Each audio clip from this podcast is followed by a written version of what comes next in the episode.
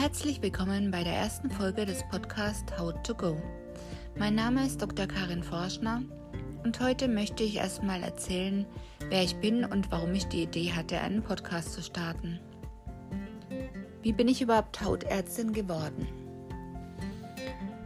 Ich hatte einen recht unregelmäßigen Lebenslauf, also nicht straight von A nach B, sondern habe erstmal als Jugendliche das Abitur abgebrochen mit der 12. Klasse, weil ich der Meinung war, ich werde sowieso nie studieren und das ist mir alles viel, viel zu blöde. Dann habe ich eine Ausbildung als Arzthelferin gemacht. Im Übrigen habe ich schon als Kind immer irgendwelche Susanne Baden-Romane gelesen. Da geht es um Kranken, eine Krankenschwester, eben Susanne Baden, und ihre Ausbildung. Und da war ich schon völlig fasziniert von diesen medizinischen Berufen. Naja, jedenfalls hatte ich dann das Abitur abgebrochen, war so in meiner rebellischen Phase, habe mich da richtig schön ausgelebt erstmal und dann eine Ausbildung als Arzthelferin angefangen in einer großen radiologischen Praxis. Und äh, der Vorteil in dieser Praxis war, dass wir ganz selbstständig arbeiten durften und sehr viel am Patienten übernehmen durften, was teilweise ein bisschen Arzttätigkeit war. Und so habe ich mich sehr schnell in die Thematik intensiver eingelebt und ziemlich schnell festgestellt, also eigentlich könnte ich dann auch Medizin studieren und brauche eigentlich nicht unbedingt Arzthelferin bleiben, auch wenn es ein schöner Beruf ist. Dann habe ich mich entschieden, ich mache das Abitur nach und studiere einfach mal Medizin.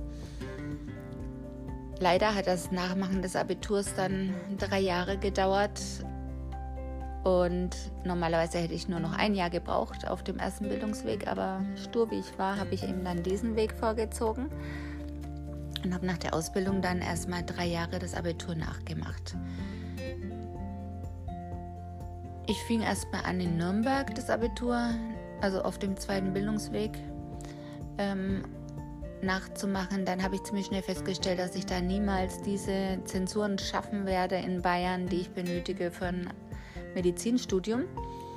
Und habe mich dann entschieden, nach Berlin zu ziehen und dort auf eine Schule zu gehen, die eben Abitur auf dem zweiten Bildungsweg anbietet. Das Schöneberg Kolleg war das.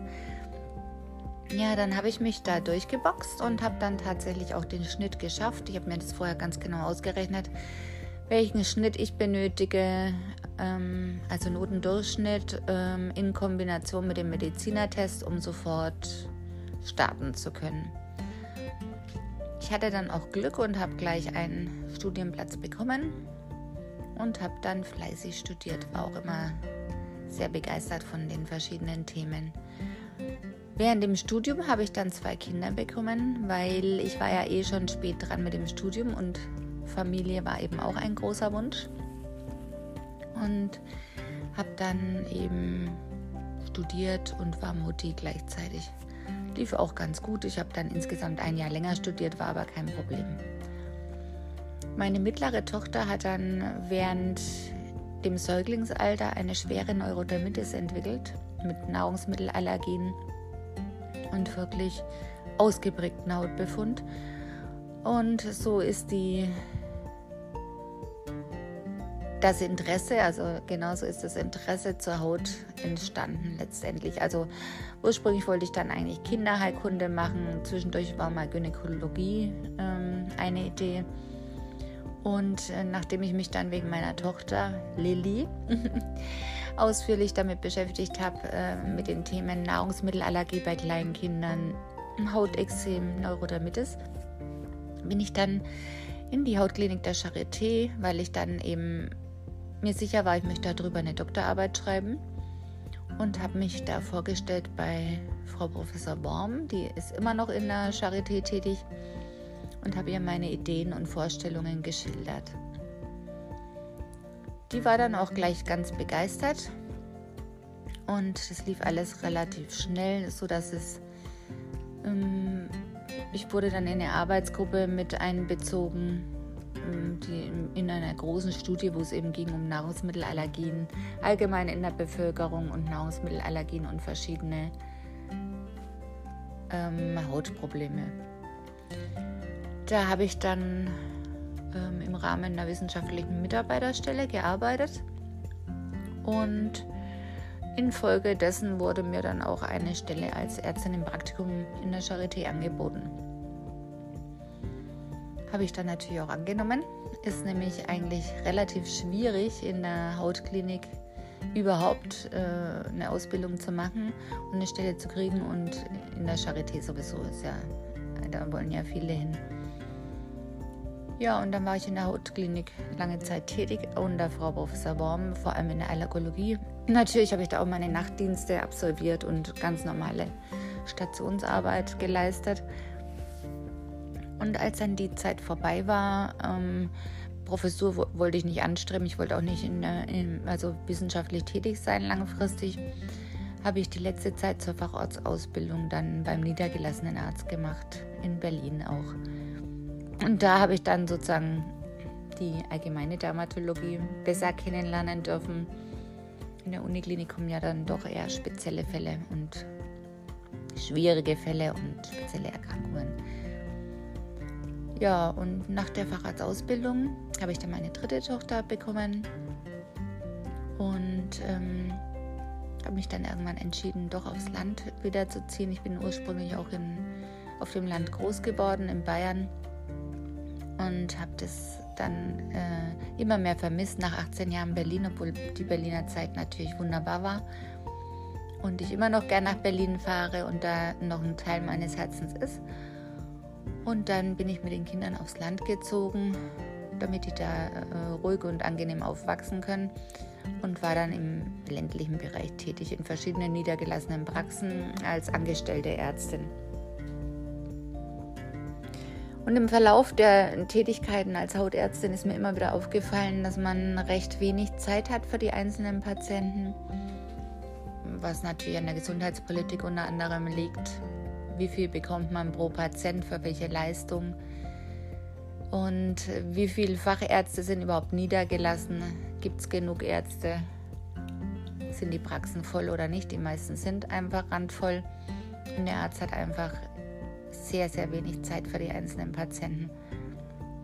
Was mich immer mehr belastet hat und immer noch belastet, ich bin ja immer noch tätig im niedergelassenen Bereich, und ähm, durch eine Online-Weiterbildung, zurzeit findet ja alles online statt wegen äh, der Corona-Maßnahmen, kam ich auf eine Idee. Und zwar in dieser Online-Ausbildung wurde erwähnt, dass man Patienten auch anders informieren kann, also nicht nur im direkten Gespräch, ähm, Auge zu Auge sozusagen, sondern dass es zum Beispiel die Möglichkeit gibt, YouTube-Videos aufzunehmen zu verschiedenen Krankheitsbildern mit ausführlicher Information sodass der Patient eben die Chance hat, von seinem behandelnden Arzt Informationen zu erhalten und nicht ähm, breit googeln muss.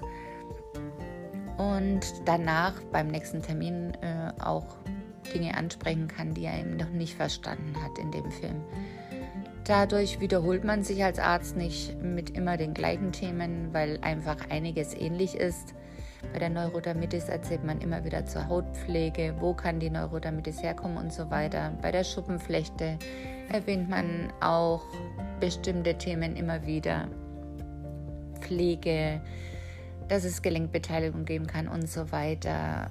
Bei der Hautkrebsvorsorge äh, informiert man die Patienten nochmal zum Sonnenschutz. Also es wiederholen sich einfach viele Dinge und die könnte man auch einfach einmal aufnehmen und ähm, qualifiziert aufnehmen, ausführlich besprechen und dann hätte der Patient äh, die Möglichkeit, sich das anzuhören. Das, damit greift man natürlich nur die internetaffinen Menschen ähm, an.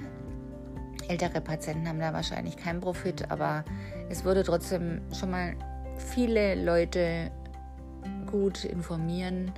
Also man hätte die Möglichkeit einfach Menschen, die berufstätig sind, nicht so oft zum Arzt können und so weiter, mm, zu informieren und ihnen auch Möglichkeiten an die Hand zu geben, wie sie selbst als erstes etwas gegen ihre Hautbefindlichkeiten machen können, was eben entweder frei käuflich ist oder ohne Rezept in der Apotheke zu erhalten und wann es vielleicht doch Sinn macht, den Facharzt aufzusuchen.